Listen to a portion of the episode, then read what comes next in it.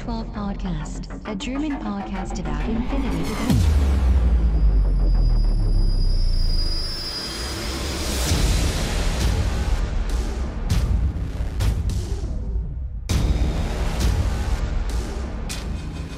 Accessing data.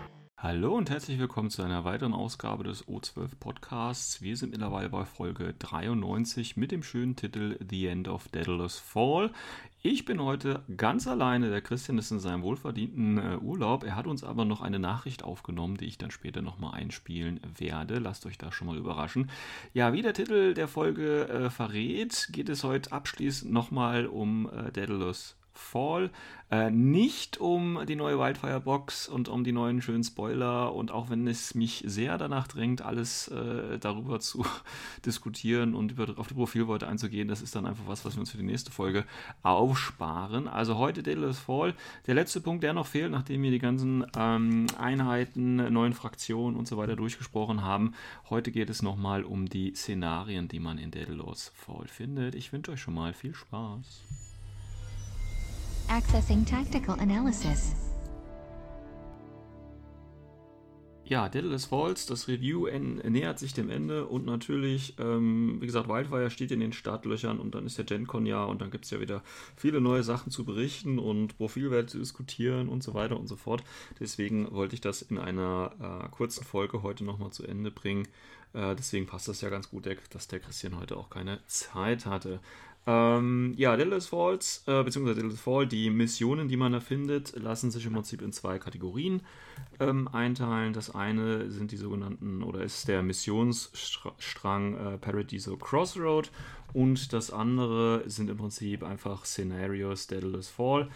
Und ähm, das Ganze ist im Prinzip auf zwei Ebenen. Das eine, also die Paradiso Crossroads, das sind Missionen, die es schon in dem alten Kampagne Paradiso gegeben hat, ähm, die jetzt eben nochmal für das Daedalus Fall vorbereitet worden ist.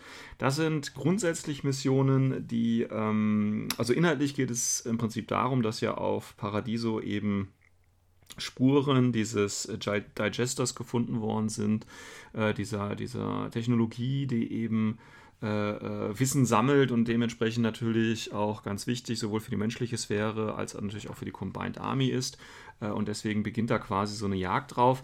Ähm, diese Paradiso-Missionen, die sind ja wie gesagt ursprünglich aus dem Paradiso-Kampagnenband und sind natürlich auch wie eine Kampagne aufgebaut. Das war im Prinzip so der Schritt von Corvus Belli, äh, das System Infinity, das ja eigentlich aus diesem Rollenspielsystem gekommen ist und natürlich da auch diese Kampagnenzüge hat, hier nochmal in äh, einer ja, geordneten Variante unterzubringen. Ähm, tatsächlich muss man sagen, und das war auch das gleiche Urteil, äh, zu dem ich damals schon gekommen bin, als das Paradiso rausgekommen ist und äh, viele teilen das äh, anscheinend auch, wenn man sich anschaut, wie oft tatsächlich die Paradiso-Kampagne gespielt worden ist. Äh, das Problem bei diesen Missionen ist einfach, es ist zu komplex. Also man hat hier ähm, in diesen Missionen, also wenn man das jetzt mal als Vergleich nimmt, die üblichen ITS-Missionen und dann diese Mission, äh, sind da schon sehr spezie spezielle Missionen, die man eben, äh, wo man sich genau darauf vorbereiten muss, die sehr, teilweise sehr viele und auch sehr komplexe Sonderregeln hat, wo man erst auf das Knöpfchen drücken muss, dann das andere Knöpfchen drücken drücken muss und dann das dritte Knöpfchen noch drücken muss, damit endschließlich Tür X von äh, 3 aufgeht und dann gucken, ob das das Richtige ist und so. Also da sind auch viele Sachen, die natürlich zusammenhängen und das macht es natürlich ähm, spielerisch vielleicht sehr schön, aber um bei der tatsächlichen Durchführung relativ komplex und äh, wenn ihr da natürlich anderer Meinung seid und ihr seid begeisterte Paradiso-Spieler oder habt euch das jetzt in Daedalus Fall nochmal neu angetan und ähm, seid ihr der Meinung, das ist ganz toll, dann berichtigt mich da bitte. Aber so der generelle Eindruck war, den ich so aus der Community gewonnen habe, dass es hierbei ähm, eine schöne Idee ist, aber bei der Umsetzung äh, doch recht äh, schwierig war. Ähm, wie gesagt, wir haben halt auf der einen Seite diese ganzen komplexen Sonderregeln und ähm, ITS kam ja im Prinzip erst auch danach, um das Ganze ein bisschen äh, stringenter und nachvollziehbar zu machen. Ein wichtiger unter oder wichtiges Teil dieser äh, Paradiso-Kampagnen sind, äh, ist auch noch, dass es immer so einen narrativen Modus gibt. Äh, das heißt, dieser narrative Modus, der ähm, soll dazu einladen, dass man quasi die Geschichte der Paradiso-Kampagne nochmal nachspielen darf. Äh, da hat man, äh, je nachdem, welche Armeen man dann spielt, also man ist dann quasi auch gezwungen, eine gewisse Armee zu spielen, weil weil natürlich in der Geschichte immer Fraktion A gegen Fraktion B gespielt hat und dann ist es zum Beispiel auch so, dass die Fraktion eben einen, einen Bonus bekommt von 150 mehr äh, Armeepunkten oder eine Einheit extra mehr. Ähm, ähnliches haben wir ja auch schon in den äh, ähm, ITS, äh, ich sag jetzt mal Sonderevents äh, damals bekommen mit Toni und so weiter, wo man ja auch den äh, den auf der einen Seite von auf der Combined Army den, den Umbra spielen wo, konnte und auf der anderen Seite dann eben den Tony.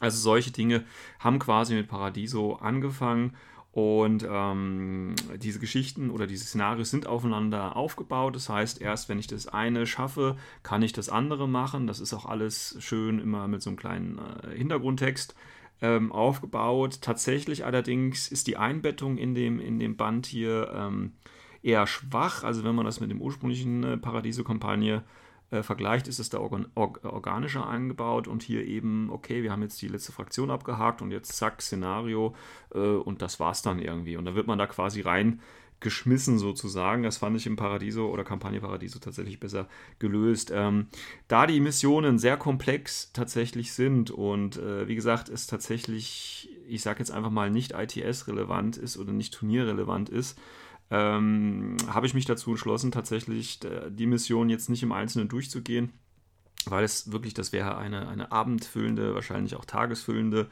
äh, Tätigkeit, die ganzen Missionen und ihre Sonderregeln zu erklären und wie man sich da am besten darauf vorbereitet und ähnliches.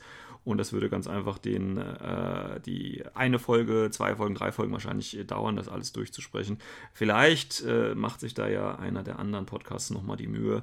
Aber ehrlich gesagt, ähm, ich glaube nicht, dass das sehr häufig gespielt wird und dementsprechend äh, werde ich das jetzt hier ein bisschen vernachlässigen. Wer daran interessiert ist, auch die Hintergrundgeschichte natürlich nochmal ein bisschen zu verfolgen, der kann das natürlich gerne machen. Ähm, und natürlich auch gerne das Ganze nochmal selbst spielen und da eigene Erfahrungen sammeln. Aber ich denke, da muss man sich schon auf was anderes einstellen, wenn man nur ITS-Szenarien gewöhnt ist. Also vielleicht auch nicht unbedingt etwas für Anfänger. Ähm, stattdessen würde ich mich in dieser Folge tatsächlich auf den zweiten Teil konzentrieren, der meiner Ansicht nach äh, viel interessanter ist, weil er eben nicht ganz so aufgebläht ist und tatsächlich auch ähm, als ITS-Relevanz ähm, oder eine ITS-Relevanz vorzuweisen hat. Denn die Missionen sind bei weitem nicht so komplex und man kann sie auch gerne als äh, ITS-Mission natürlich verwursten. Also wenn man, wie gesagt, die ITS äh, Szenarien da schon kennt. Und zwar sind das eben die Daedalus Fall-Szenarien. Und äh, nochmal ganz kurz, falls ihr die letzten Folgen äh, alle schon ausgeblendet habt, worum es eigentlich um Daedalus, bei Daedalus Falls, ähm, Fall geht. Es geht ja um das ähm, Jumpgate, äh, das Daedalus. Äh, Jumpgate, das ja quasi von den, äh, wie heißen sie noch gleich, Triumviraten, also quasi diese Geheimorganisation der Tor, äh, sabotiert wird, damit eben das Tor-Trinom oder Tri Trinoma Trinomal ähm, nicht mehr äh, äh, quasi Zugang zur menschlichen Sphäre hat und dementsprechend die Tor, die dann schon in der menschlichen Sphäre sind, alleingestellt sind, damit quasi das Triumvirat ja das Spiral Core ins Leben rufen konnte. Das Spiral Core ist ja nur äh, eine, eine äh, Deckfirma quasi, um die geheimen äh, Aktionen dieses Triumvirats zu decken, um das Ganze quasi ein offizielles Mäntelchen drüber zu breiten, damit es nicht nachvollziehbar ist. Das ist ja Idee, deswegen hat das Triumvirat ja auch ähm, das Daedalus Fall bzw. das Daedalus Gate äh, sabotiert. Und darum geht es eben. Also wir sind auch hier viel aktueller in der Geschichte, ja, weil das Daedalus Fall ist ja äh, 177 Jahre jetzt in der Zukunft und eben Paradiso ist ja viel, viel früher und das heißt, die Paradiso Crossroads sind auch zeitlich viel, viel früher, weil es eben darum geht, okay, Paradiso ist entdeckt worden, ist besiedelt worden und jetzt sind im Prinzip da diese Reste dieser äh, altertümlichen Zivilisation gefunden worden. Und jetzt geht es erst im Prinzip richtig los. Die Combined Army fällt jetzt ein in das Paradiso-System und so weiter und so fort. Und äh, jetzt machen wir quasi einen Zeitsprung von ein äh, paar hundert Jahren, nicht von ein paar hundert Jahren, aber von ein paar Dekaden. Und sind jetzt plötzlich äh, ganz aktuell dabei, das Daedalus äh, Gate quasi sabotieren, einzudringen und dementsprechend da ein bisschen Unruhe zu stiften. Also hier sind wir auch ganz zeitlich auf einer ganz anderen Ebene. Ähm, ja, wenn man sich das nochmal anschaut, also die erste Mission, und das sind auch tatsächlich, also ich weiß jetzt gar nicht, wie viele, ähm, ich habe jetzt im Einzelnen gar nicht gezählt bei der Paradiso Crossroad, das sind natürlich auch ähm, äh, viel mehr, weil wie gesagt, das ist als Kampagnensystem so ein bisschen angedacht worden. Bei ähm, den Delos Fall Szenarien haben wir tatsächlich äh, nur ganz wenige, äh, es sind nämlich tatsächlich nur vier oder fünf, wie viel waren es? Vier natürlich nur. Ähm, und von daher kann man da natürlich auch viel schneller durch. Also, die erste Mission äh, von den ähm, von der Delos Fall Reihe, sage ich mal. Auch das kann man natürlich durchaus auch als Kampagne spielen, die natürlich nicht so lange angedacht ist und bei weitem nicht so komplex und ausufernd ist. Ähm, nennt sich Boarding Action und äh, da geht es natürlich ganz klar darum, wie gesagt, Daedalus äh, Gate ähm, zu boarden und dementsprechend da äh, eben seine Truppen einzusetzen.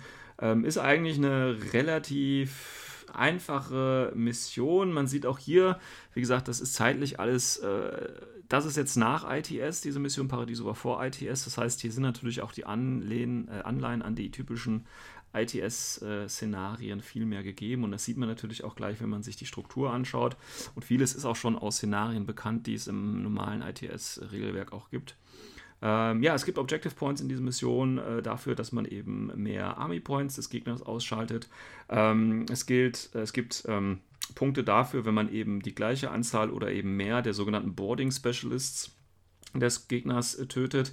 Ähm, es gibt ähm, äh, Punkte, wenn man die gleiche Anzahl oder mehrere von diesen eigenen Boarding äh, Specialists in äh, der Exclusion Zone haben. Also wir haben ja auch eine Mission mit, äh, eine Mission mit Exclusion Zone. Und ähm, wenn man die eigene Dead Zone frei von diesen Boarding äh, Specialists hat, gibt es auch nochmal einen Siegpunkt. Und natürlich in Classified, das kennen wir ja, 300 Punkte sind 6 SWC angedacht.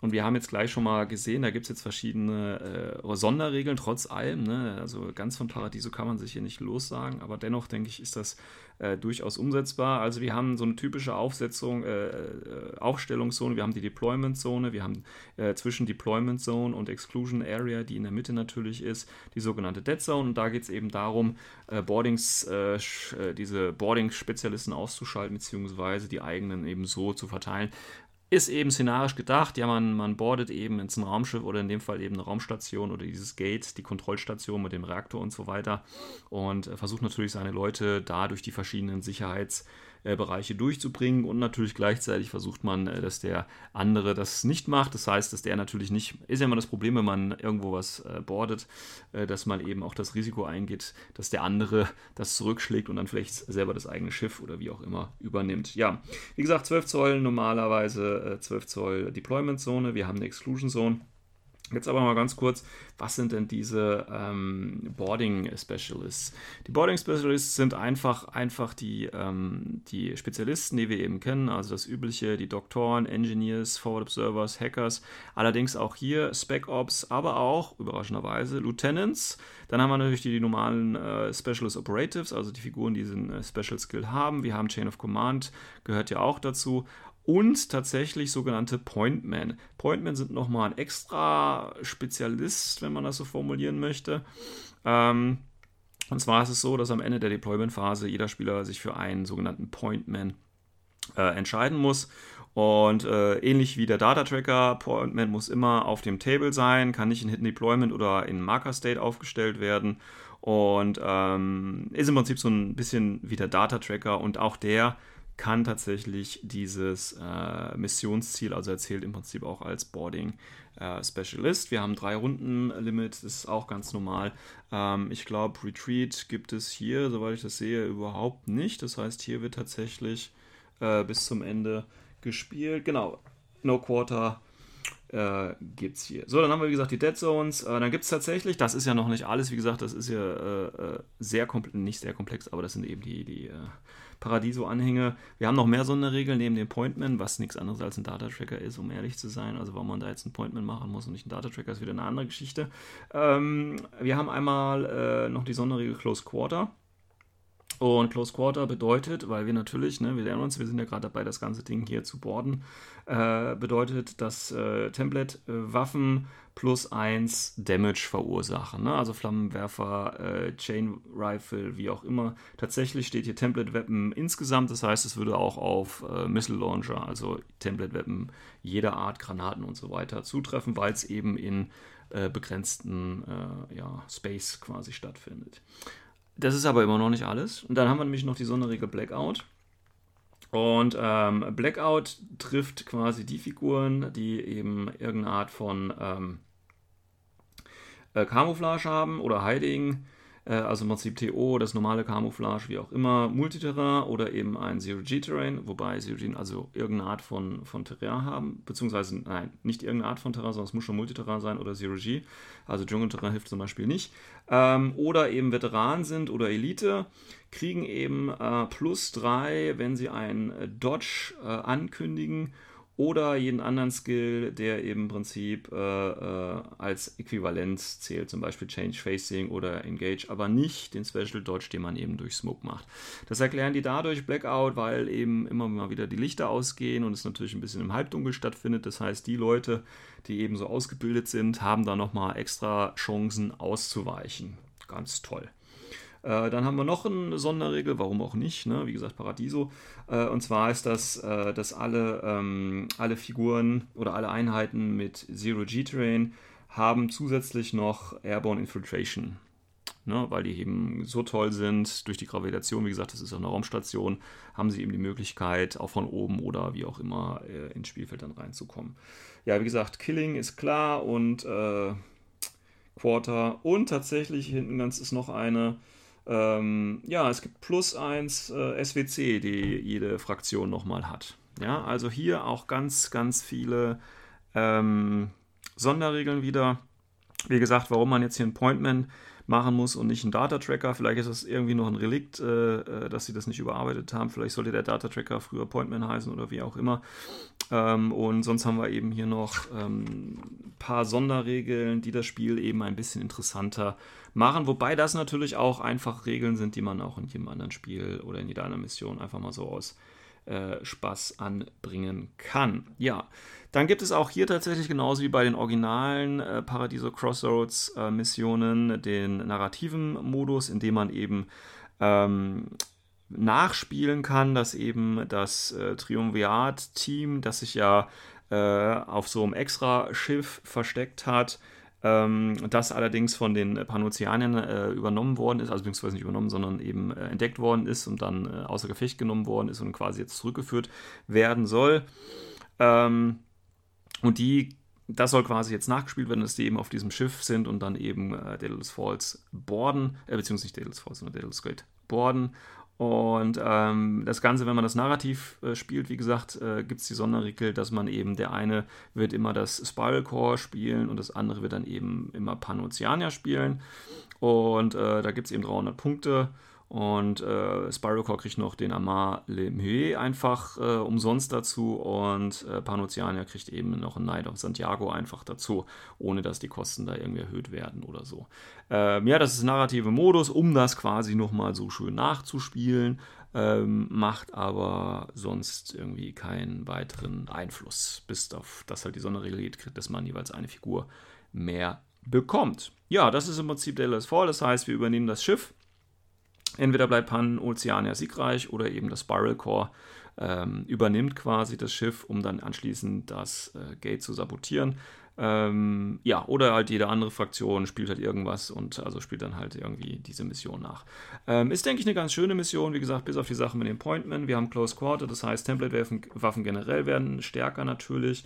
Wir haben natürlich die Blackouts, ähm, schwache Sichtverhältnisse, das ist zum Beispiel was, was ich mir auf einer Mission gut vorstellen kann, dass eben solche Einheiten, die so, äh, die so äh, trainiert worden sind, eben plus 3 auf Ausweichen bekommen. Das tut keinem weh, aber kann vielleicht nochmal für interessante Spielsituationen sorgen und dass eben äh, Zero-G-Figuren äh, auch mal so mit AD reinkommen können, ist, denke ich, auch eine schöne Sache. Den plus 1 SWC, den hätte man sich auch hier sparen können. So, je nachdem, ähm, ja, das ist im Prinzip die erste Mission. Also wie gesagt, ist natürlich klar, wenn jetzt Panoceania gewonnen hat, dann wäre das im Prinzip jetzt hier die Mini-Kampagne schon vorbei, weil dann ist ja der Angriff äh, des Spiral Core bzw. des Triumvirats ja schon fehlgeschlagen bräuchte man nicht weiterspielen. Ist übrigens äh, ähnlich auch bei dem Paradiso Crossroads, wo dann immer gewisse Bedingungen erfüllt werden, sonst ist die Kampagne halt relativ schnell vorbei.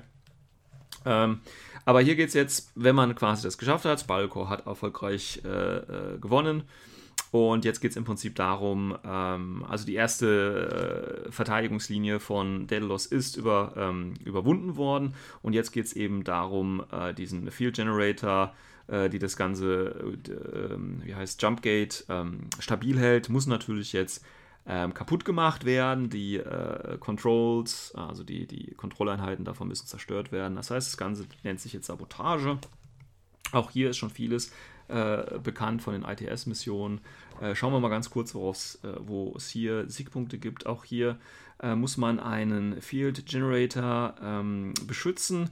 Ähm, der hat Strukturpunkte und für jeden äh, Strukturpunkt, den dieser Generator zum Schluss noch hat, also den eigenen Generator hat, ähm, gibt es natürlich äh, einen Siegpunkt.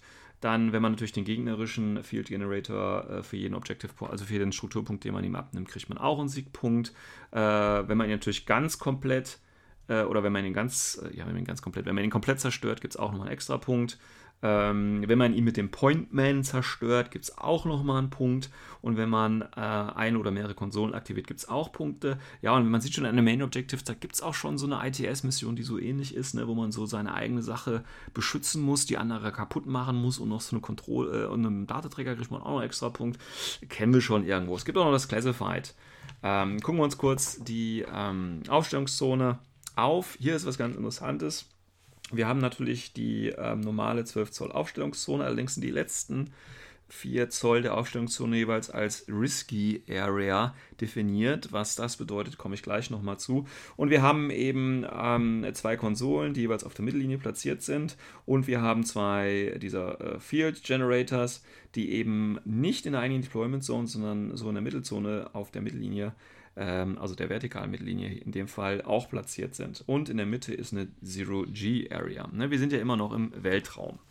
So, ähm, ja, wir haben wie gesagt die Zero-G-Area ähm, in der Mitte. Bedeutet, das ist so ein bisschen, ich sage jetzt mal nicht wie eine Saturation Zone, aber nur, dass ihr wisst, dass es in der Mitte eben wieder so eine spezielle ähm, äh, Zone gibt.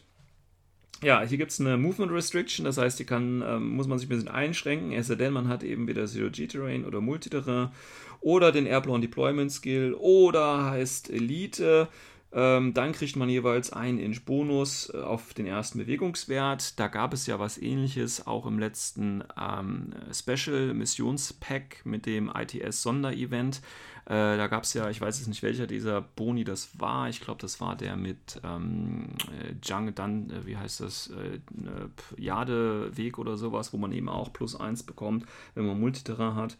Ähm, ja, und natürlich Saturation Zone ist klar. Äh, ja, ganz toll, ganz toll, ganz toll, ganz toll. Ähm, ja, ist halt wieder, um ein bisschen was reinzubringen. So, dann wie gesagt, äh, die Risky Area. Ihr merkt schon, ja, ich bin ja jetzt nicht so der Fan vor. Also, ähm, es gibt gute ITS-Missionen, gar keine Frage.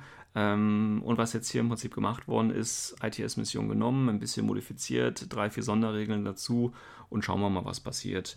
Ähm, ist jetzt sicherlich nicht der stärkste Teil von Daedalus Fall, aber ich denke mal, für die Leute, die ein bisschen missionsorientierter nochmal spielen wollen oder eben einfach was anderes ausprobieren wollen, äh, kann man das machen. Aber gehen wir mal kurz weiter. Vielleicht finde ich auch noch was Gutes. Also die Risky Area, wie gesagt, das ist diese 4-Inch-Area am Ende der Deployment-Zone, also an der eigenen Spielfeldkante. Ähm, ja, kann man machen. Äh, ganz interessant, hier steht jetzt, Uh, each player can choose one trooper from the army list to deploy freely inside the enemy risky area if the trooper succeeds at a whip roll. Bedeutet nichts anderes, ich kann jede Einheit, also nicht jede Einheit, aber eine Einheit kann ich in dieser Risky Area beim Gegenüber versuchen zu platzieren mit einem Whip-Roll. So ähnlich wie halt der Spekulo, der ja auch, wenn er in der Deployment-Zone des Gegners aufgestellt werden möchte, auch einen Whip-Roll ablegen muss. Ist, kann ich im Prinzip das jetzt hier mit jeder Einheit machen, aber nur eine. Ja, wenn das klappt, ist gut, dann steht es eben noch. Kann übrigens nicht die letzte sein, also nicht die zurückgehaltene Figur sein. Ähm, ja, und wenn es eben nicht äh, gelingt, dann muss man sie halt normal aufstellen. Ist okay, ist im Prinzip kein Risiko dabei. Und wenn es klappt, habe ich halt zum Beispiel äh, irgendein Monster mit Nahkampf Fertigkeiten da vorne oder von mir aus auch irgendwas mit einer Red Fury oder keine Ahnung was. Also irgendwas, womit ich schon, wenn ich einen Alpha Strike zum Beispiel machen möchte, gleich am Anfang gut loslegen kann. Weiß ich jetzt nicht, ob man das braucht. Ich meine, wie gesagt, das ist ein Würfelwurf, aber ich finde, das ist ein ziemlich entscheidender Würfelwurf, ähm, weil ich sag mal so, wenn ich ein Spiel Speculo oder auch eine Assassine nehme, ja, bezahle ich aber auch was dafür, nämlich für diese Fähigkeit, dass er hinten reinlaufen kann. Und so kann ich im Prinzip einfach was echt Böses hinten reinstellen und der Wurf kann dann schon entscheiden, gerade wenn ich anfange, weil dann kann ich meinem Gegner nämlich in der Deployment Zone schon ordentlich aufräumen. Äh, meiner Ansicht nach hätte das jetzt nicht äh, sein gemusst. Gut, wie gesagt, dann haben wir die ähm, Feldgeneratoren, die in der Mitte stehen. Ja, wie kann man die kaputt machen, ist klar. Die haben natürlich so ein Scenery Item äh, Profile, wie wir das ja aus anderen Missionen kennen. Wir, andere Konsolen lassen sich auch zerstören. Die haben Armor 8, BTS 9, Stärke 3. Ne? Das sind ja bis zu drei Siegpunkte, wenn man sie eben kaputt hat, äh, kaputt gehauen hat, beziehungsweise 4. Man kriegt ja noch einen für das Zerstören. Oder eben 3, ähm, wenn der eigene noch steht. Armor 8, BTS 9 sind sehr, sehr stark. Und wie wir das natürlich kennen von äh, Scenery Items, müsste man die eigentlich nur mit ähm, Antimaterial-Waffen kaputt schlagen und es geht auch hier nur mit Nahkampfwaffen. Ja, also Auftrag. Die sind jetzt nicht so, die sind jetzt nicht so weit, die sind in der gegnerischen Spielhälfte, da kommt man auch hin, da kommt man auch gut mit äh, Nahkampfwaffen hin, äh, aber es kostet einfach Befehle hinzulaufen und das Ding kaputt zu schlagen, ist halt ganz klar. Ähm, ja, Armored Fury äh, gibt es auch als Sonderregel, wer hätte es gedacht, und zwar, dass jeder Tag der mit seinen bloßen Händen zuschlägt, hat quasi auch ähm, den, diesen, äh, wie heißt, Antimaterial Trade. Ähm, ja, weiß ich jetzt nicht warum. Ich meine, wir sind im Weltraum und äh, ehrlich gesagt, wenn der Spiral Core äh, tatsächlich auf äh, dem Schiff auch noch ein Tech untergebracht hat, da muss man sich halt fragen, okay, warum ist Panoceania überhaupt in der, äh, nicht in der Lage, äh, so einen eingeschleusten Tag auf dem Schiff da zu entdecken. Aber hey, man weiß es nicht. Deswegen finde ich hier, dass man Tags pushen muss, in der Mission überhaupt keinen, macht überhaupt keinen Sinn für mich, weil äh, ja, es geht ja eher um hier so ein kleines Infiltrationsteam und da packe ich ja garantiert nicht einen Tag ein. Also das macht für mich keinen Sinn. Aber egal, gibt es halt hier. Und dann haben wir, wie gesagt, noch die beiden Konsolen. Da gibt es ja auch, wenn ich mehr Konsolen habe, beziehungsweise eine oder mehr steht ja hier, glaube ich, nur, dann kriege ich ja schon einen Siegpunkt. Ähm, ja, genau, ich muss ja nur eine aktivieren, ist ja easy peasy. Das heißt, hinlaufen, Spezialisten können das natürlich machen, äh, wobei auch hier natürlich wieder der Pointman, ja, der natürlich wieder hier äh, auch gefordert ist, ähm, ähm, auch als Spezialist gilt und dementsprechend hin muss und einfach einen Wipwurf machen muss, um das Ding zu aktivieren. Kann man so oft machen, wie man will und eine aktivierte Konsole kann der Gegner wieder übernehmen, wie wir das aus anderen Missionen auch schon kennen. Wie gesagt, der Pointman ist drin, hat die gleichen Regeln wie der Data Tracker. Ähm, ja, hätte man sich sparen können. Ähm, dann gibt es immer noch eine Sonderregel und zwar Sabotage-Mission bedeutet nichts anderes, dass äh, alle Spezialisten und der Pointman natürlich auch die Charges haben, ne? weil es geht ja darum, diese äh, diesen Field Generator kaputt zu kloppen. Und das geht natürlich auch sehr gut mit äh, D-Charges. Deswegen haben natürlich alle Spezies und der Pointman das natürlich auch. Und es gibt sogar noch einen Spec-Op-Bonus, weil der Spec-Op zählt ja auch hier wieder als ähm, Spezies. Das heißt, man sieht dann, man, man, will hier den Einsatz der Spec-Ops natürlich auch ein bisschen pushen. Ähm, und zwar alle äh, Infinity Spec-Op bekommen äh, plus 3, wenn es darum geht, auf ihren VIP-Wurf, wenn es darum geht, die Konsolen zu aktivieren. Ähm, ja, toll. Äh, hier gibt es jetzt Retreat. Dritte, äh, nach der dritten Spielrunde ist es vorbei. Retreat ganz normal. Ähm, ja, wie gesagt, wir kennen das schon, eine ähnliche Mission, wo es eben darum geht, die Konsolen zu zerstören. Statt Data Tracker haben wir jetzt hier einen Pointman. Ähm, Text bekommen Plus, warum auch immer. Die, äh, es gibt die Risky Area, damit das Spiel ein bisschen schneller vorbei ist anscheinend. Es gibt die äh, Feldgeneratoren, ähm, die ein bisschen näher dran sind als die Konsolen, wie wir sie aus eben anderen, äh, aus der anderen Mission kennen. Ähm, ich glaube, die, äh, ähm, wie heißen sie, die Konsolen, die, die Generators in dem Fall sind sehr stabil mit Armor 8 ähm, und man kann es halt nur im Nahkampf kaputt schlagen und ja, die Charges haben viele dabei. Der Spec-Op kriegt da plus 3, wenn er so eine scheiß Konsole hacken will. Ja, gut. Also wie gesagt, auch hier Standardmission, ein bisschen aufgepusht. Ja, äh, auch hier natürlich narrativer Modus, das heißt Spiral Core wieder gegen Panoceania. Ich denke, lässt sich jetzt ein Muster erkennen. Äh, der Unterschied ist hier, ähm, äh, Spiral Core bekommt 325 statt 300 Punkte und ähm, ähm, Panoceania oder eben ein Sektor von äh, Panoceania kriegt nochmal einen extra Punkt dazu, also einen extra SWC-Punkt. Ja, das ist im Prinzip die Mission Sabotage. Hinlaufen, kaputt schlagen, wie gesagt, macht eigentlich Sinn. Gleiches Problem wie bei der ersten. Es gibt einen Pointman, äh, der heutzutage Data Tracker heißt, aber ist okay. Ähm, äh, Armored Fury in der Mission ist meiner Ansicht nach überflüssig, weil wie gesagt, das passt zum Hintergrund nicht. Ich nehme keinen Tag mit. Ähm, dass die Field Generators in der Mitte stehen, das ist okay. Ähm, gut, dass wir eine Zero Gravity Area haben, wie gesagt, das ist im Weltraum, das passt. Das ist okay, wobei natürlich hier die Frage ist, warum es nur da ist und nicht auf dem gesamten Spielfeld, aber das ist eine ganz andere Frage. Und auch die Risky Area ist nett, aber ja, brauche ich auch nicht, weil warum? Also, ne, so mit einem Würfelwurf schon das Spiel entscheiden und ich rede jetzt nicht vom Leutnantwurf, sondern eben davon, dass beim Gegner nichts mehr steht, wenn ich dann einmal mit meinem Rambo vorne schon durchgelaufen bin. Hm, weiß ich nicht, ist schwierig, finde ich echt schwierig. Ähm, ja, aber sonst denke ich, kann man sicherlich mal ausprobieren. Äh, besonders würde mich mal interessieren, wie viele Befehle man braucht, um um diese Field Generators da umzukloppen. Gut, ähm, ja, dann haben wir Mission 3. Also jetzt haben wir die Kontrollen so ein bisschen kaputt gemacht. Wenn das natürlich erfolgreich, das Biocore müsste dann, wie gesagt, natürlich wieder erfolgreich gewesen sein. Ähm, ja, jetzt brauchen wir aber nochmal äh, noch mehr quasi machen. Jetzt müssen wir nämlich äh, ein Signal nochmal durchschicken, bevor ähm, das ähm, Wurmloch zu äh, kollabiert, damit quasi die Leute auf der anderen Seite natürlich auch informiert sind, hier, es hat geklappt. Ja, nicht, ich meine, der Zusammenbruch des Wurmlochs wäre eigentlich schon ein Anzeichen dafür, dass es geklappt hat. Aber hey, wir müssen nochmal ein Signal kurz durchschicken. Ähm, auch hier wieder relativ einfach, wie man äh, Objective Points bekommt. Man muss mehr vom Gegner töten, mehr Army Points. Man muss mehr Spezies töten. Man muss mehr Transmission Antenna, äh, Antennas aktivieren. Äh, man muss äh, Konsolen äh, kontrollieren, entweder die gleiche Anzahl oder mehr. Und es gibt wieder ein Classified. Aufstellungszone ist äh, jetzt mal ein wenig interessanter. Also wir haben ja schon gehört, es gibt ähm, Konsolen, die muss man eben kontrollieren. Es gibt nur zwei Konsolen und es gibt nur eine Antenne. Und ähm, die Aufstellungszone ist ganz interessant. Die ist nämlich jetzt in so verschiedenen Ecken. Es gibt nämlich insgesamt vier Deployment Zones, ähm, vier Quadranten mit 24 mal 16 Inch, anstatt dieser zwei Hälften, die wir eben sonst kennen. Und wenn ich das jetzt richtig sehe, genau, der Four Deployment Zones, each one äh, muss 12 mal 12 Inches in den vier Ecken der Tische. Auch da gibt es schon eine Mission, die eine ähnlich gedrängte Aufstellungszone hat. Hier wird es natürlich nochmal noch geiler mit 12 mal 12 Aufstellungszone. Ja, also wenn man jetzt da Schatten mit 20 Befehlen spielt, ich sage nur viel Spaß.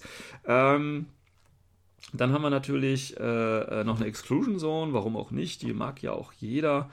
Ähm, die Einheiten, die eben die üblichen äh, Skills haben, wie Forward Deployment oder Infiltration oder ähnliches, können tatsächlich in der ähm, nur in diesem Quadrant, also in diesem äh, Quader, in diesem Viereck aufgestellt werden, der eigenen Deployment Zone. Ähm, ja, Exclusion Zone, wie gesagt, wir, äh, dürfen wir nicht rein, ist auch klar. Dann gibt es wieder No Gravity, ist nämlich die gesamte Exclusion Zone, ist COG, auch das gleiche wieder wie in der Mission davor. Das heißt, alle Figuren mit COG, Multiterrain oder Airborne Deployment irgendeiner Art oder eben Elite-Truppen äh, bekommen plus 1 Inch auf ihre Bewegung, auf ihre erste. Ja, dann haben wir eine Restricted Range in dieser Mission. Auch das gibt es schon in anderen Missionen. Ich erinnere mich dran. Äh, nämlich alles, was weiter als 32 Inch weit geschossen wird, ist automatisch ein Fehlschlag. Man kann also nicht weiter als 32 Inch schießen. Also HMGs in der Mission sehr nett. Andere Sonderregel ist ein Amplifier. Ähm, das bedeutet, dass jede Hacking-Attack oder jede Comms-Attack kriegt ein Plus 3 auf den Attribute. Ne? Also Hacking mit VIP 15 ist dann Hacking mit VIP 18. Viel Spaß dabei. Wird halt alles verstärkt, ne? weil nämlich quantronische Signale da rumschwirren. Ganz toll. Ja, und dann haben wir halt die Transmission-Antenna noch in der Mitte stehen, wie gesagt. Und da muss man einfach mit dem Spezi dran VIP-Roll machen, kann so oft wiederholt werden, wie man äh, Würfe ausgibt und Befehle und ähm, kann vom Gegner wieder übernommen werden. Und es gibt eben die beiden Konsolen, die man eben kontrolliert, wenn man eine Figur dran steht, allerdings nur, wenn es ein Spezi ist. Nicht-Spezialisten können sie nicht kontrollieren, können aber verhindern, dass man eben selber mit dem Spezi das kontrolliert. Das heißt, die muss frei sein von Figuren, wenn ich da dran stehe mit dem Spezi.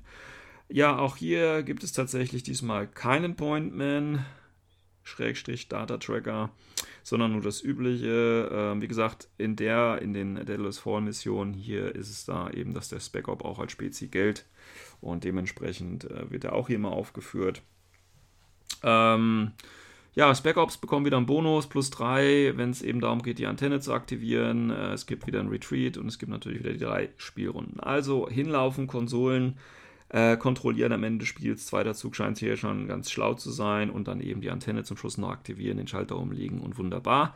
Oder man nimmt natürlich äh, hier auch ganz nice äh, den Erstschlag, den ersten Zug und da der Gegner ja in 12x12 äh, Zonen aufgestellt ist, ja, nimmt man irgendwas mit schönen Templates oder keine Ahnung was und läuft da einfach durch.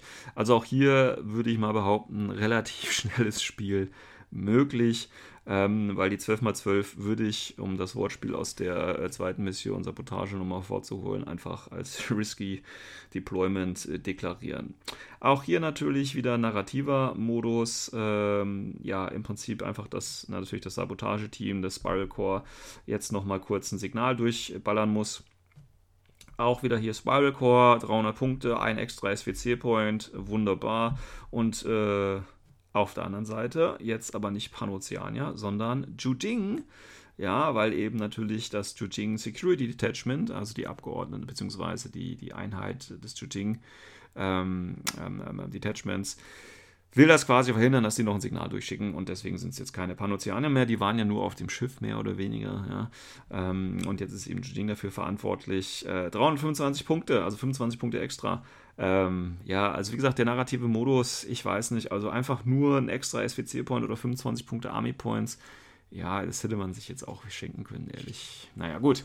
Ähm, kommen wir noch zum grünen Abschluss. Ich hatte gesagt, es sind vier Missionen. Und nachdem wir jetzt natürlich äh, das Schiff quasi übernommen haben, das Gate übernommen haben, dann alles in die Luft gejagt haben und uns dann erst eingefallen ist, ey, wir müssen denen ja noch kurz Bescheid sagen, schicken wir nochmal kurz eine SMS durch, ähm, kommen wir jetzt zum Abschluss, nämlich dem Hot Core. Und ja, da geht es natürlich darum, den, ähm, den Kern, also den, den Energiekern quasi des Gates natürlich kaputt zu machen um die ganze, äh, um das Wiedereröffnen des Daedalus äh, Gates natürlich zu erschweren, weil die müssen ja immer synchronisiert werden, die verschiedenen Jump Gates, und das geschieht über diesen Core. Und wenn ich den eben ein wenig, ich sag mal, demoliere, äh, dann klappt das nicht mehr so einfach. Das heißt, es ist nicht nur kurzfristig ausgeschaltet, sondern das Wiederherstellen äh, wird dementsprechend auch oder verzögert sich oder das stabile Herstellen eines Wurmloches wird dann sehr, sehr schwierig gemacht. Und das wollen wir natürlich auch noch verhindern, damit wir natürlich äh, mit unserem Spiral Core möglichst lange verdeckt äh, in die menschliche Sphäre auslöschen unter den Deckmantel als Schaswasti-Jäger. Und dabei sind wir selber die Bösen und äh, machen da unser eigenes Ding. Ähm, auch hier wieder relativ einfach, wahrscheinlich sogar am einfachsten jetzt, wie man Siegpunkte kriegt. Ganz einfach, mehr Spezies töten. Ähm, mehr Army, Pointe, äh, mehr, Army, mehr Army Points töten, also mehr Armeepunkte töten. Dann muss man die Extrusion Zone securen und eine Active Cooling Unit ACK zum Schluss haben. Und Active Cooling Units äh, kennt vielleicht der ein oder andere. Das ist nicht die äh, Active Heating Unit. Also wir wissen, welche Mission hier eigentlich gespielt wird. Ähm, es gibt hier nämlich auch keine Killer Cold, sondern es gibt hier eine Killer Heat. Ähm, bedeutet natürlich, alle Figuren, äh, die äh, inside der Deployment Zone oder Dead Zone, wo eben keine Active Cooling Unit ist, ähm, ja, die werden halt äh, oder zählen dann zum Ende des Spiels als ausgeschaltet. Ausgeschaltet ist denn man ist natürlich FW Infantry oder Tech. Ja, wir erinnern uns hier an eine Mission, die Frostbite heißt, die eben hier ist, nur ist es halt statt kalt jetzt warm. Ähm, ja, wir haben die 12 Zoll Aufstellungszone, wir haben die Dead Zone, wie gesagt, wir haben die verschiedenen äh, Cooling Units in der Mission und wir haben drei Konsolen in der Mitte. Ach, was für ein Spaß. Ähm, es gibt ja allerdings schöne Missions-Sonderregeln. Nämlich eine ist die Limited Insertion. Das heißt, wenn man die Mission spielen will, darf man nur Einheiten oder eine Armeegruppe mit 10 Order haben und nicht mehr. Und ähm, damit ist eben der Einsatz dieser Command-Token, dass man am Anfang zwei Befehle wegnehmen kann, auch nicht mehr gegeben. Das ist die eine äh, Sonderregel, die ich persönlich sehr schön finde. Ähm, und damit ist auch äh, Mission äh, DF04 hier Hotcore mein Favorit. ähm, wie gesagt, da haben wir die Killer Heat, wir haben die Dead Zones, ganz interessant. Äh, securen kann man das natürlich nur, wenn man dann Spezi, also es gibt ja, gibt ja Siegpunkte, wenn man die Exclusion Zone in der Mitte hält, gibt es nur, wenn man da ein Spezi als einziger lebender Spezi drin ist. Dann haben wir die Cooling Units, auch diese Cooling Units kann man genauso wie die Heating Units kaputt schlagen. Die haben eine Armor von 2, Stärke 3. Ähm, Im Nahkampf kann man die, wie gesagt, mit Antimaterial wegschlagen. ich glaube, schießen kann man nicht. Nein, muss man auch wieder im Nahkampf machen. Ja, und dann wieder so eine Konsole eben äh, ähm, connecten. Das heißt, durch das Connecten der Konsole kann ich ja ähm, erst eine Cooling Unit aktivieren. Und wie gesagt, Spezialisten, klar, es gibt keinen Retreat, auch klar. Und auch hier haben wir wieder einen fantastischen äh, Narrative-Modus, in dem im Prinzip das Spiral Core natürlich jetzt richtig auf die Kacke haut mit 325 Punkten und einem extra SWC. Also vorher war es ja immer entweder 325 Punkte oder ein extra SWC. Jetzt kommt beides, damit man nochmal eine Figur 25 Punkte und nochmal eine extra Nummer draufpacken, nochmal das schöne Spielzeug mitnehmen kann. Ja, und Seite B ist natürlich äh, tatsächlich wieder Panoceania. Ich weiß jetzt immer noch nicht, warum plötzlich Jujing dabei war, aber jetzt ist wieder Panoceania. Man kennt das ja, in den Supermächten, in den Hypermächten gibt es ja auch keinen großen Unterschied. ähm, ja, also hier Panoceania oder eben eine Sektorarmee davon 300 Punkte und jetzt kommt's zwei extra Seratron-Bots, also zwei extra Tour-Reaction-Drohne. Ne? Man muss es ja auf alle Fälle verhindern, dass die hier ihr Ding zünden. Ja, das waren die vier Szenarios, die, ähm, oder Szenarien, beides ist laut Duden ja möglich, ähm, die es hier bei ähm, den Cross, nee, bei Deadless Fall äh, Szenarios gibt. Wie gesagt, nicht Crossroad. Ähm, jetzt habt ihr schon mal so einen kleinen Eindruck bekommen. bekommen. Ja, und jetzt überlegt euch das Ganze nochmal äh, potenziert auf 30 Missionen oder so. Und das wäre dann im Prinzip die Kampagne. Bei jeder Kampagne nochmal drei Sonderregeln extra. Äh, fünf äh, total verwirrende Aufstellungsdiagramme und so weiter und so fort. Dann habt ihr äh, Paradiso Crossroads. Also wer jetzt auf den Geschmack gekommen ist, ja, dem empfehle ich das gerne.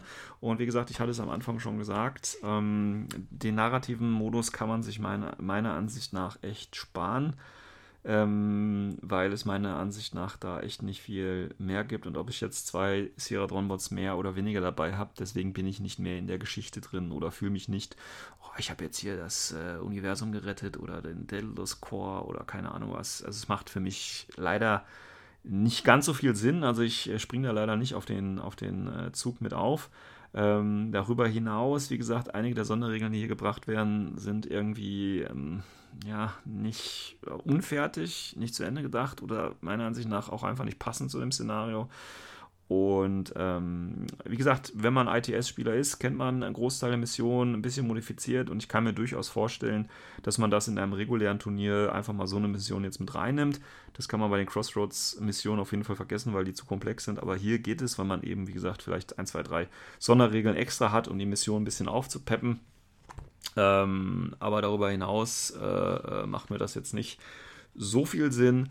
Und von daher muss ich auch hier wieder sagen, leider Corvus Belli ähm, verschenktes Potenzial. Also man hätte ja tatsächlich, ähm, ich meine, zwischen dem Original Paradiso und Daedalus Fall waren ja jetzt ein paar Jahre und das Feedback zur Paradiso-Kampagne ist ja hier gar nicht mit eingeflossen. Also es ist im Prinzip genau das gleiche, äh, nur in grün.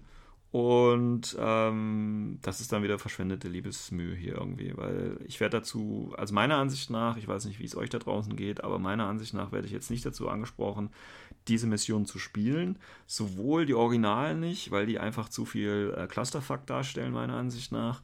Und die neuen eventuell, aber auch nur, wenn ich ITS schon über habe ähm, weil sonst kenne ich das schon und drei Sonderregeln machen die Mission für mich jetzt nicht spielbarer oder interessanter, muss ich halt fairerweise zugeben.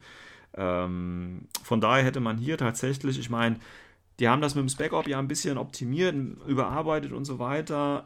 Das mag jetzt mehr Sinn ergeben, aber das hätte man tatsächlich hier noch mehr Zeit und Energie reinstecken können, um wirklich hier noch einen schönen Kampagnenband oder äh, das ein bisschen schöner aufzuwerten, um das irgendwie auch ich weiß nicht, so Boni von, von Kampagne zu Kampagne. Ich weiß, es gibt diesen schönen Kampagnenschirm, mit dem man XP sammeln kann und Punkte frei räumen kann und so, aber das schlägt sich in den Missionen meiner Ansicht nach gar nicht wieder. Das sind so Missionen, wie gesagt, für die Leute, die schon ein bisschen zu viel haben oder einfach mal was Neues ausprobieren wollen. Weiß ich nicht. Ist nicht mein Ding. Deswegen muss ich hier zu dem Teil leider ein, ein äh, ich sage jetzt nicht vernichtendes Urteil fällen, aber doch ein, ein Urteil, ich sage jetzt, ich weiß nicht, wie viele Seiten waren das jetzt hier mit den Original, ach, keine Ahnung, 30 Seiten, ach, wahrscheinlich schon mehr. Also hätte man sich komplett sparen können, ja. Und äh, man muss, es hat auch einen Grund, dass es eben der letzte Punkt ist. Ich sehe gerade nochmal, wie viele Seiten das sind. Das geht bei 151 los mit den Originalparadiese und geht bis 200. Also das sind 50 Seiten, die ihr aus, die aus Daedalus Fall komplett meiner Ansicht nach wegstreichen können. Und das, wie gesagt, das hat, den, hat ja auch den Grund, warum ich das jetzt als letztes mache, weil ich auch persönlich natürlich jetzt nicht so das Interesse hatte, das zu machen. Und als ich das dann halt angefangen habe, auch zu durchzulesen, war auch klar, dass in welche Richtung das geht und dann macht es auch einfach keinen Spaß mehr. Also muss man halt ehrlich sagen und ich bin da auch so ehrlich und wie gesagt, es mag, mag Leute geben, die das anders sehen und da voll drauf fliegen. Es gab es ja damals bei Paradiso auch, bei der originalen Kampagne. Das wird es hier wieder geben, aber meiner Erfahrung nach ist das ein echt, echt kleiner Bruchteil der Community und ähm, das wird auch nicht, werden auch nicht die neuen Delos Fall-Szenarien hier groß ändern. Und wie gesagt, die 50 Seiten, da hätte man schöne Artworks reinpacken können oder ich weiß nicht, wie gesagt, ein schönes Kampagnensystem oder noch ein bisschen was zum Background der, der Fraktion schreiben oder ich weiß es nicht. Vielleicht hätte man ja auch hier schon O12 verwursten können, ja. 50 Seiten reichen da ja locker, um Profile und so weiter alles reinzupacken. Dann hätten sie nämlich das auch schon fertig. Meiner Ansicht nach auch sinnvoller. Weil man muss halt sagen, ne, auch wenn man jetzt sagt, ja, aber hier, guck mal, hier Kampagne und das ist doch toll und Fluff und so. Ja, ich hätte mich auch gerne nochmal über 50 Seiten Fluff gefreut, gar keine Frage. Aber das sind ja nicht 50 Seiten Fluff, das sind einfach 50, 50 Seiten von, von Text, Missionstext, äh, äh, in eine Form gepresst, mit der nur sehr wenige was anfangen können, meiner Ansicht nach. Deswegen hier, wie gesagt, kein schönes Urteil, aber um das Ganze mal abzurunden, vielleicht ein bisschen positive Töne noch zum Abschluss da einfließen zu lassen. Ähm, insgesamt sind wir jetzt die einzelnen Teile vom äh, Delos Fall durchgegangen. Ähm, es ist meiner Ansicht nach auf jeden Fall ein schönes Buch und ist auf jeden Fall äh, des Geldes wert. Und trotz dessen, also trotz dieser 50 Seiten, denke ich, ähm, fasst es, wie gesagt, ich hatte es in einzelnen Folgen schon mal erwähnt, die Fraktionen, die vorgestellt werden. Klar, wenn man die spielt, sollte man sich das Buch natürlich holen. Äh, ich finde aber auch besonders schön, dass eben die Ereignisse der letzten Jahre, der letzten ITS-Seasons und der Hintergrundgeschichte von ähm, Infinity hier nochmal schön zusammengefasst werden. Das ist sehr schön, wie das alles verbunden ist, dass das äh, konsequent und stringent weitergeführt wird. Die, die, die Fluff-Geschichte ist eine schöne Geschichte und wie gesagt, wenn man die Fraktion natürlich spielt, sollte man sich das holen. Gut, wie gesagt, Kampagne lassen wir mal äh, wegfallen. Auch die Szenarios würde ich jetzt mal darunter äh, fassen. Ähm, Spec Op und dieser ICS ähm. Ja, wie gesagt, ich glaube nicht, dass es der große Durchbruch jetzt für Infinity äh, ist. Und ich glaube auch keiner wird Infinity deswegen anfangen, wenn er die ersten Seiten hier gelesen hat und sich die Szenarien angeschaut hat. Ähm, das ist, denke ich mal, ein bisschen alles zu komplex. Der Rest schön, schöne Bilder, schöne Texte. Wie gesagt, ist ja tatsächlich ein bisschen besser geschrieben als Uprising, hatte ich ja auch schon gesagt. Von daher, meiner Ansicht nach, wenn man sich dafür ein bisschen interessiert, auf jeden Fall ein, ein lohnenswerter ähm, Kauf dieses Buch.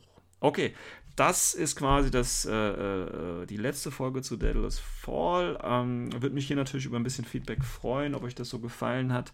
Nicht nur heute die Folge, beziehungsweise heute dieser Rückblick auf die Szenarien, sondern natürlich auch all das, was ähm, wir vorher dazu gemacht haben, die Fraktionsvorstellung, ob das so in Ordnung war oder wo allgemein Feedback dazu ist natürlich immer gut, damit wir natürlich bei dem nächsten Buch, ja, und das nächste Buch wird natürlich auch kommen, da können wir Corvus Belli ja vertrauen, dass wir das ein bisschen schöner machen. Bevor ich jetzt allerdings zum Ende der Folge komme, wie gesagt, der Christian hat euch noch was vorbereitet und das spiele ich euch jetzt nochmal ganz kurz ein. Legen wir los. Ähm, wie ihr alle wisst da draußen, haben wir in Folge 91 äh, die ganzen Starter mal so uns angeschaut und äh, was da überhaupt da drin ist. Ähm, der Sven und ich haben natürlich da äh, rege Ideen auch noch dazu gehabt, haben, sind aber darauf nicht eingegangen, weil wir uns gesagt haben, wir lassen es mal so klein wie möglich.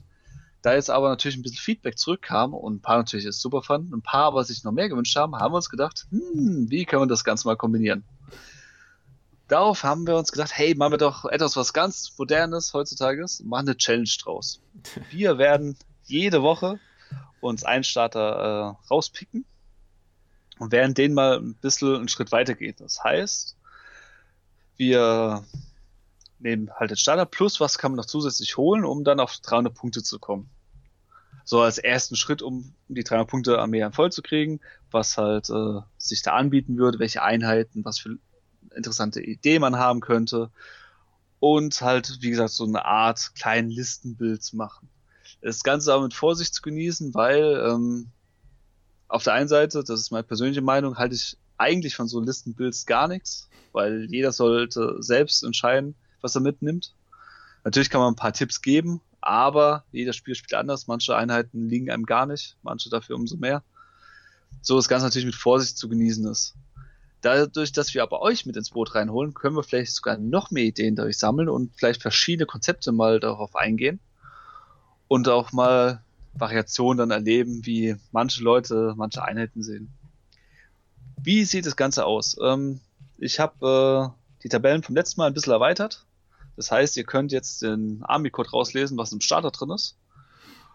Und dann müsst ihr gerade von diesem Starter aus diese Erweiterung halt aufbauen. Gibt es so gewisse Regeln dazu, die wir dazu halt auch dann posten werden. Mhm. Da kann ich auch kurz darauf eingehen, wenn ich jetzt das Dokument nochmal finde und es lädt, weil ich natürlich wieder mal nicht vorbereitet bin, so Sehr wie gut. immer. Sehr gut. Ähm, die Regeln, die in dem Fall ich mich hauptsächlich halt ausgedacht habe, oder ich mir ausgedacht habe, so gedeutscht. Ähm, also jetzt äh, ab Folge X anfangen jeweils einen Starter stellen wir vor, auch was wir uns dazu gedacht haben. Und wenn ihr das äh, eure Listen halt aufbaut, dass ihr halt äh, gewisse Grundregeln hat, nämlich die wie folgt werden, dass man maximal ein Modell aus dem Starter oder aus den Boxen, die man halt zusätzlich dann nehmen würde, halt äh, streichen kann. Also in dem Fall Zweck im Fremden als HVT. Ansonsten müssen alle Modelle aus dem Starter oder aus den Boxen halt benutzt werden zeitgleich aber auch die Proxy-Regeln natürlich mit einfließen, aber nur halt in schwacher Form. Nämlich äh, Proxy-Regeln in dem Sinne, man darf eine andere Ausrüstung ge geben. Mhm. Beispiel der Fusilier mit äh, der Kombi-Rifle ist auf einmal jetzt ein Fusilier mit HMG. Genau. Sowas ist okay, aber der Fusilier mit Kombi-Rifle kann jetzt nicht auf einmal äh, der Vater Knight sein oder sonst was, was es 2 genau. groß wäre. Um halt, wie ich halt von dem Standard ausgehen, bloß die Ausrüstung ist ja so flexibel, da muss man auch ein bisschen Spiel drin haben.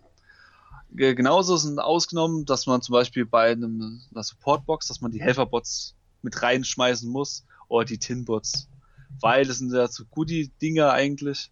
Und ihr werdet auch merken, wenn ihr die Listen baut, so drei Punkte noch irgendwie so reinzuquetschen, ist manchmal doch schwerer, als man denkt. Und dann nimmt man wahrscheinlich sowieso eher einen Walker als äh, einen Helferbot. Zum Beispiel. Ähm, Ansonsten, äh, was noch als Regel gibt, äh, kein Spec-Ops, kein Soldier of Fortune.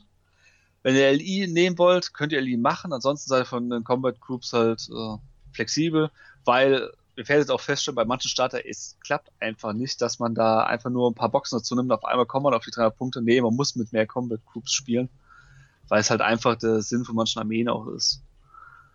Ähm, wenn ihr die Liste erstellt habt, äh, tut gerade in den Comments den Army-Code rein. Könnt auch gerne was dazu schreiben, wie zum Beispiel, ähm, wie viele Punkte ihr gekommen seid, äh, wie viel SWCs ihr habt oder auch, wie viel äh, das Ganze dann kosten würdet. Ich selbst mhm. werde es äh, in dem Fall auch immer vorstellen. Es sollte natürlich keine Kaufempfehlung sein, das soll einfach nur mal einen Überblick geben, wie günstig eigentlich Infinity sein kann mit manchen Fraktionen. Und manche Fraktionen halt doch ein bisschen mehr ins Geld gehen, dafür kriegt man halt dafür mehr. Mhm. Äh, und zu guter Letzt die wichtigste Regel, das ist die allerwichtigste Regel. Denkt dran, das ist freie Meinungsäußerung. Ihr könnt drüber natürlich rege dis diskutieren. Es ist aber keine Kaufempfehlung, also kauft euch äh, nicht definitiv die, die jeweiligen Sachen und äh, kommt mir bitte nicht mit so Sätzen wie, ah, wie kannst du das mitnehmen, ist total unnütze, du hast ja keine Ahnung, du Noob oder sonst was. Das bringt uns eigentlich weiter. Es soll einfach nur eine rege äh, Diskussion werden die aber auf äh, Gentlemans Basis basiert. Das heißt, einfach mal raushauen, was man halt denkt und das halt respektieren, was der andere denkt. Genau, so wie wir das ja. immer machen hier. So wie wir es immer machen. ähm, das Ganze, also das, was ich gerade euch ja vorgelabert habe, das äh, werden wir noch auf Papierform runterbringen, werden es dann auch posten. Genau. Und ja, für den ersten Starter hast du da einen Wunsch, lieber Sven? Ich, ich hätte jetzt auf 12 gesagt, aber da wissen wir ja noch nicht. das ist ein bisschen arg früh, ja. Schaswasti würde mich auch interessieren, machen wir auch nicht. Äh, machen wir doch mal was ganz Cooles, machen wir doch mal Military Order. okay, also ab der nächsten Folge äh, werden wir den Starter von Military Order mal eingehen und wie wir den erweitern würden.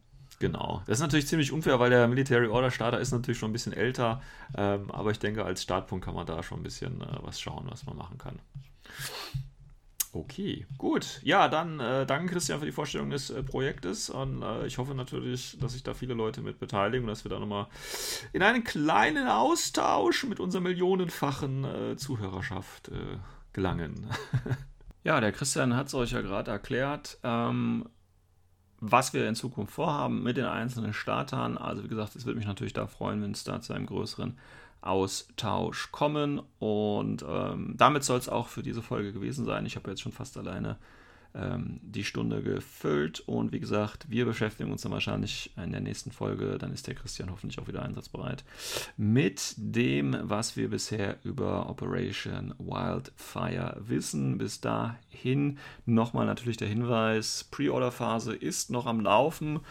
Klickt einfach bei Corvus Pelli auf Bestellen oder eben in, äh, zu dem Händler eures Vertrauens. Die meisten können das auch pre-ordern, tatsächlich auch mit den limitierten Figuren. Von daher sollte da wirklich jeder zu dem bekommen, was er haben möchte. Und selbst wenn ihr nicht auf Schaswasti oder die Nummer 12 steht, ähm, allein denke ich für das Gelände könnte das schon ein lohnenswerter Kauf werden. Aber wie gesagt, äh, zu den Details dann nochmal nächste Folge. Und selbst dann habt ihr wahrscheinlich immer noch Zeit zum Vorbestellen. Ich wünsche euch schon mal einen schönen Tag, Restwoche, wie auch immer. Bis zum nächsten Mal. Ciao, ciao.